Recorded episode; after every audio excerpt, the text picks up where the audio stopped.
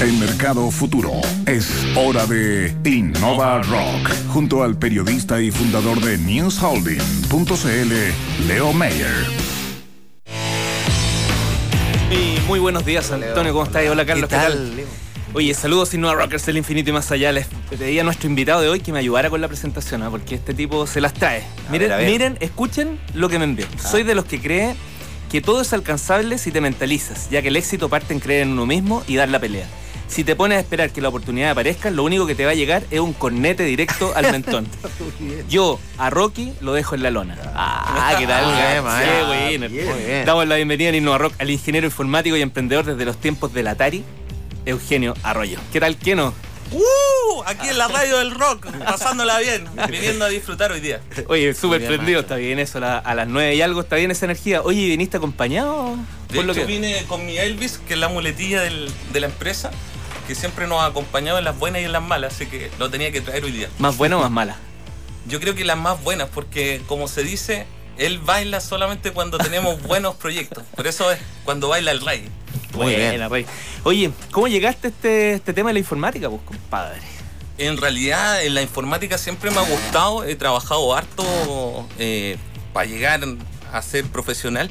Pero yo creo que eh, llegué por un pantalloso azul cuando salían esos típicos errores de Windows, error 505 que quedé sin memoria.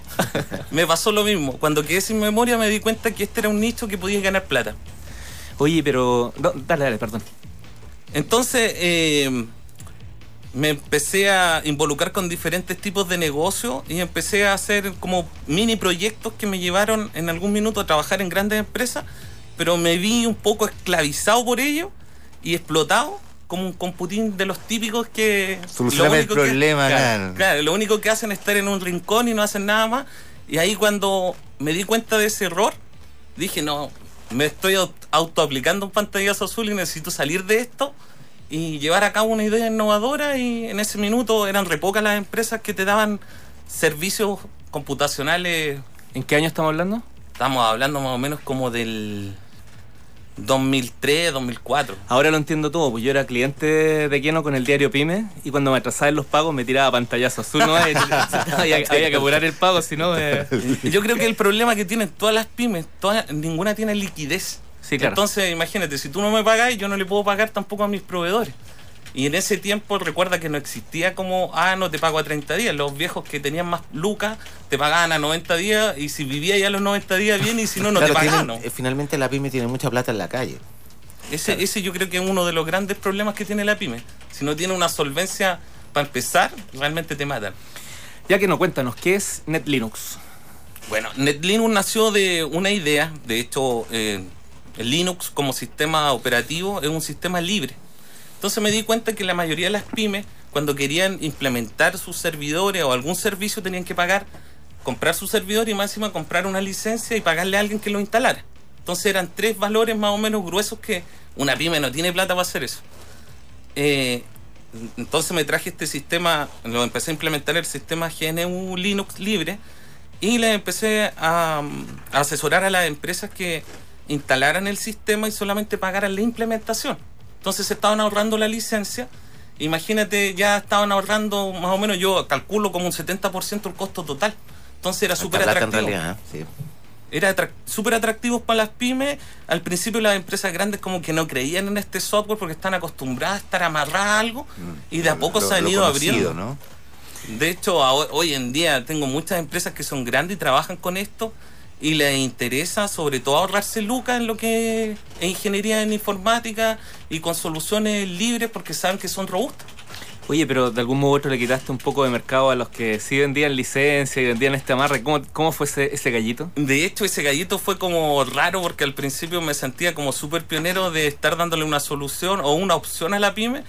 Y bueno, no quiero profundizar en el tema, pero en alguna, en alguna oportunidad, de hecho, tengo un correo por ahí impreso en el diario Mural de la empresa, eh, fuimos intimidados por corporaciones grandes donde nos decían, oye, tal cliente le hiciste ahorrar tantos millones de pesos y si seguía así, bueno, te vamos a comprar o no sé, vamos a ofrecerle más barato a las empresas.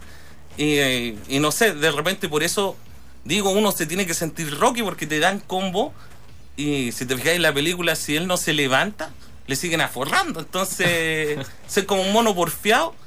Y hasta que las empresas abrieron un poco los ojos y se dieron cuenta que esta era una solución viable y barata. Entonces empezamos toda esta bolita de nieve y empezamos a crecer. De hecho, hoy en día somos súper reconocidos en el ambiente de software libre a nivel nacional. No, no tenemos gran publicidad, pero el boca a boca se ha ido dando.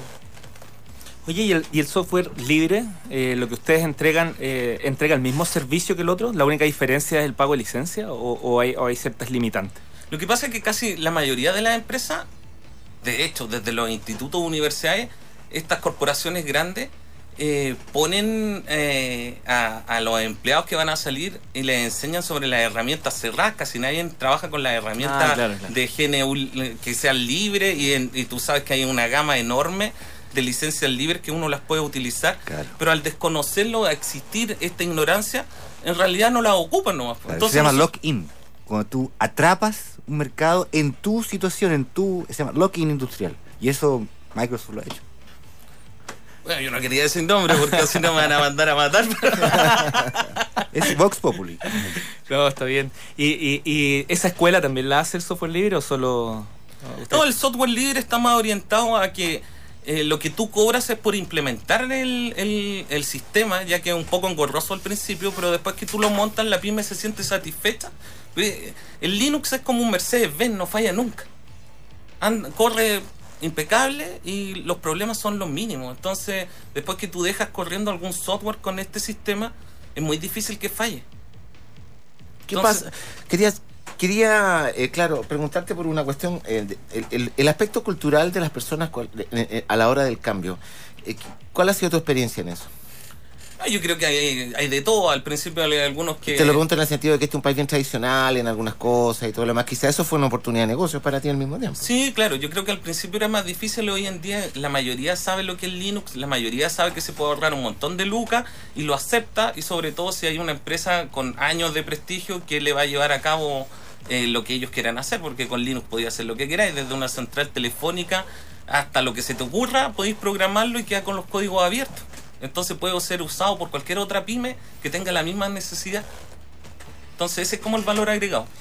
Estamos conversando con el fundador y CEO del grupo Solux.com, Eugenio Arroyo. Cualquier pregunta, dudas o consulta, arroba futuro FM o bien en iRoxL. Oye, que no, comparte eso que ustedes los informáticos son una raza de profesionales bien extraños. Son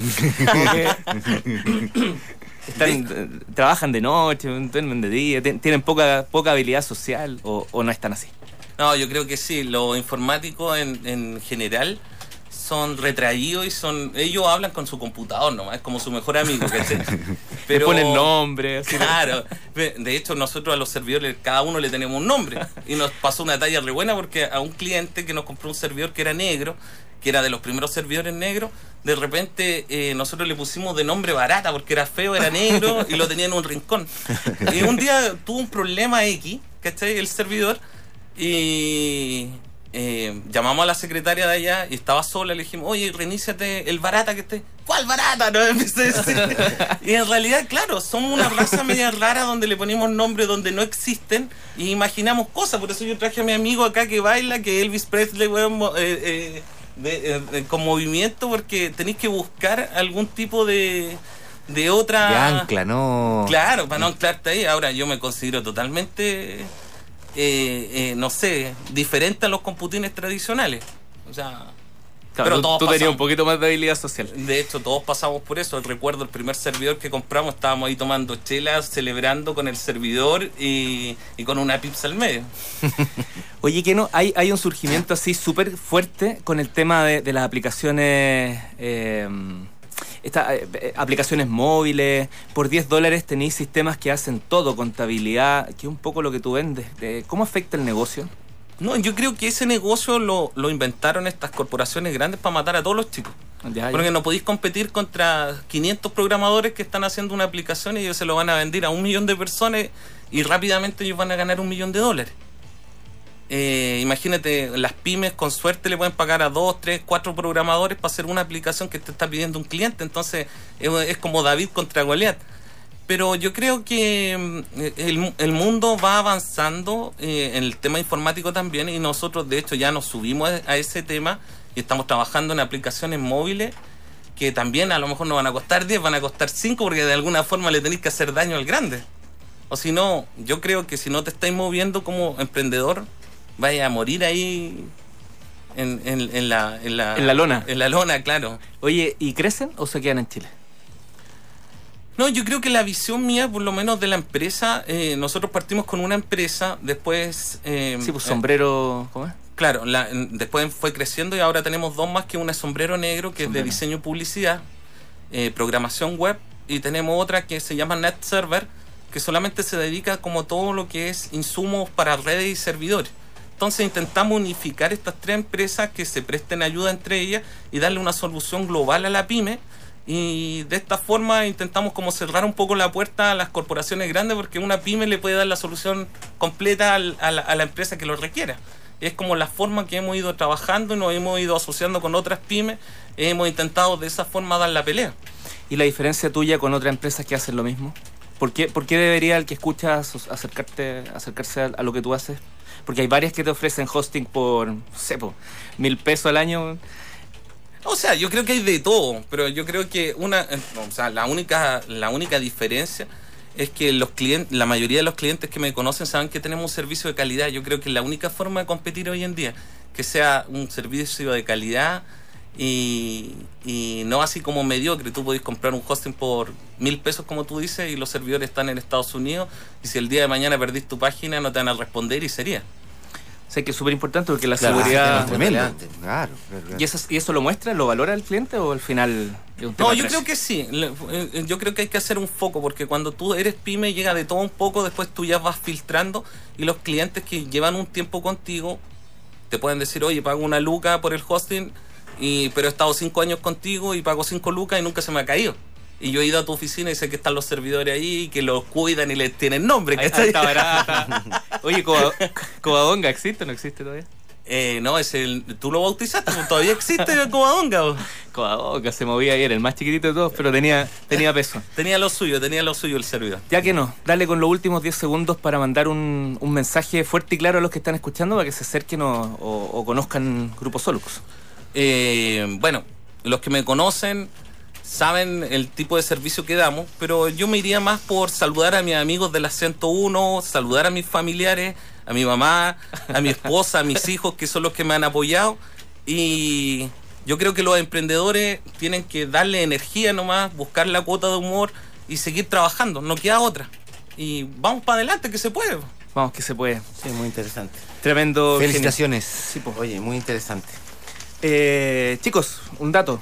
Mañana en Innova Rock vamos a conversar con el socio chileno de Wenceslao Casares, ese argentino que, la hizo hace un rato atrás, miembro del directorio de ICARE y empresario totalmente disruptivo. Así que eh, vamos a estar a las 10 de la mañana con Pablo Boch.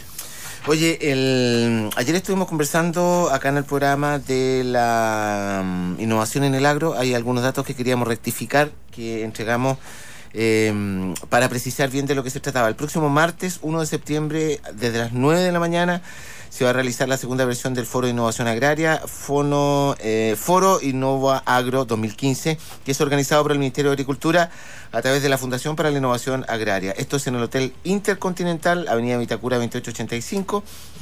Eh, les repito la dirección de la web www.foroinnovoagro.cl. El objetivo del foro es la búsqueda de una mayor vinculación entre investigación y transferencia en los sistemas de innovación agroalimentaria. Tenía que decir eso. Para los chicos de FIA que nos han mandado hartos innovadores aquí a, a, también. Muy, muy, muy interesante ese tema. Sí, pues. Felicitaciones, Eugenio. Mucha fuerza, Roque. Gracias, gracias por la invitación. Cachorro de Luis, ¿Se queda acá o te lo lleváis? No, me lo llevo, sí. Él, es el que me da la suerte. Chao, chao, que esté muy bien. Chao, chao.